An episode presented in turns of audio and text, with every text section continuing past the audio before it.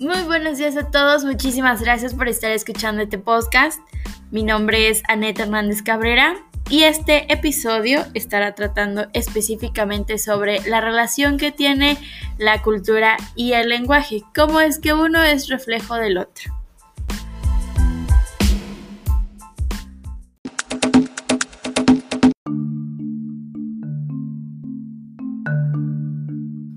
Y aquí comenzamos.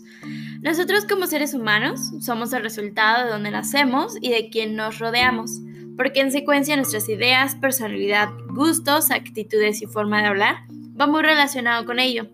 Si nos fijamos detenidamente en qué consiste la cultura o su definición, según la RAE 2020, es un conjunto de modos de vida y costumbres, conocimientos y grado de desarrollo artístico, científico, industrial, en una época, grupo social, etc conjunto de conocimientos que permite a alguien desarrollar su juicio crítico. A partir de esto y con la ayuda de varios autores, ahora podemos afirmar que de acuerdo al lugar sociodemográfico, el ser humano nace con una cultura que conforme va creciendo, esta lo ayuda a desarrollarse. Esta cultura va a determinar una infinidad de aspectos físicos y psicológicos. Sin embargo, nos vamos a centrar solo en la parte psicológica y de adquisición de conocimientos. ¿Ok? Biológicamente, cuando un ser vivo nace, depende sus primeros meses y años de vida de sus progenitores, los cuales se dedicarán a enseñarle cómo sobrevivir en el planeta. Y bien se sabe que el ser humano es uno de los seres vivos más dependiente de sus padres durante gran parte de su vida. Nosotros al nacer se nos debe enseñar a comer, a caminar y a hablar.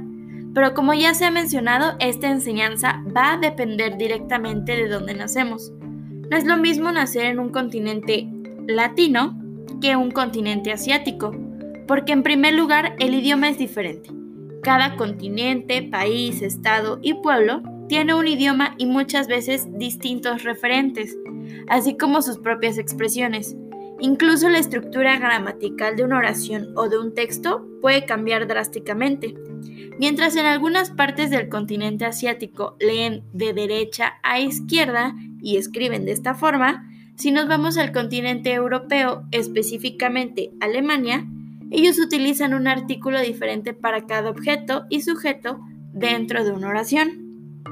Y para añadir un verbo, este se va a conjugar de forma diferente dependiendo del artículo, lo que hace un poco más complicado este idioma. Y específicamente en México hay ciertas expresiones que dependen del estado en el que vives. A pesar de que el idioma es el mismo, Culturalmente somos diferentes. Los regios, gentilicio para la población nacida en Monterrey y parte del norte del país, utilizan la palabra huarco para decir niño. Por ejemplo, ¿el huarco es tuyo? Que de una forma más comprensible sería, ¿el niño es tuyo? ¿Él es tu hijo? Dentro de México, a esta cercanía entre estados que hay, no importa tanto el estado, puedes entender a lo que se refiere.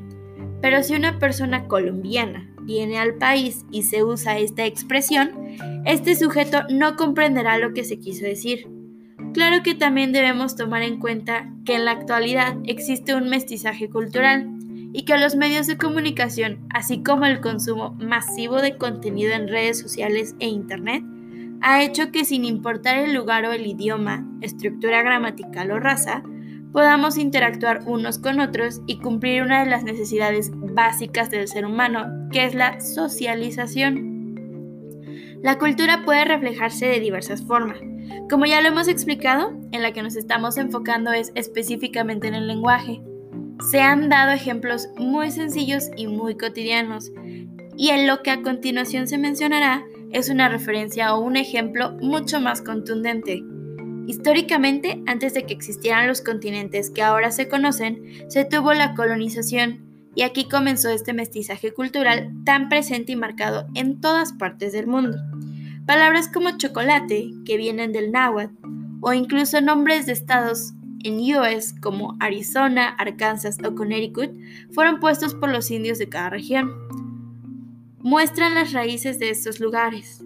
Es más que claro que cada región dentro de su cultura tiene un lenguaje muy específico, tanto que hoy en la actualidad aún se usan palabras de origen indio, náhuatl, oriental, palabras que son demasiado comunes, pero que realmente muestran la cultura desde sus raíces más escondidas.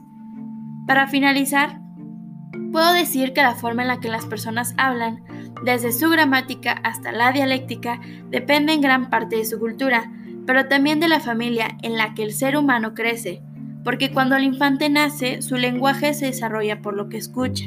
De esta forma aprende a hablar. Todo lo que lo rodea lo absorbe, para luego llevarlo a la práctica. Por ello, los primeros años de vida del infante son más que importantes.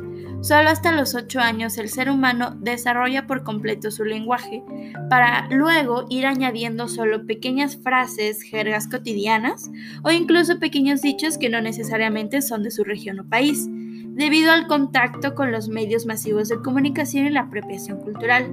Así que puedo decir que la idea inicial de este ensayo es como su título lo dice, cultura igual a lenguaje.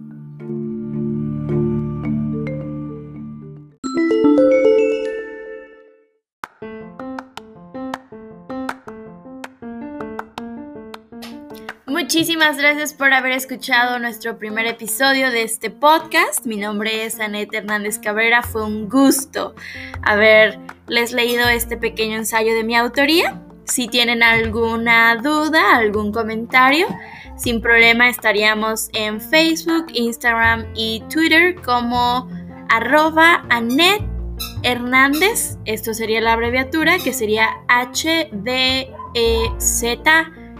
C de casa mayúscula. Y eso es todo. Que tengan un excelente día, pequeños monstruitos.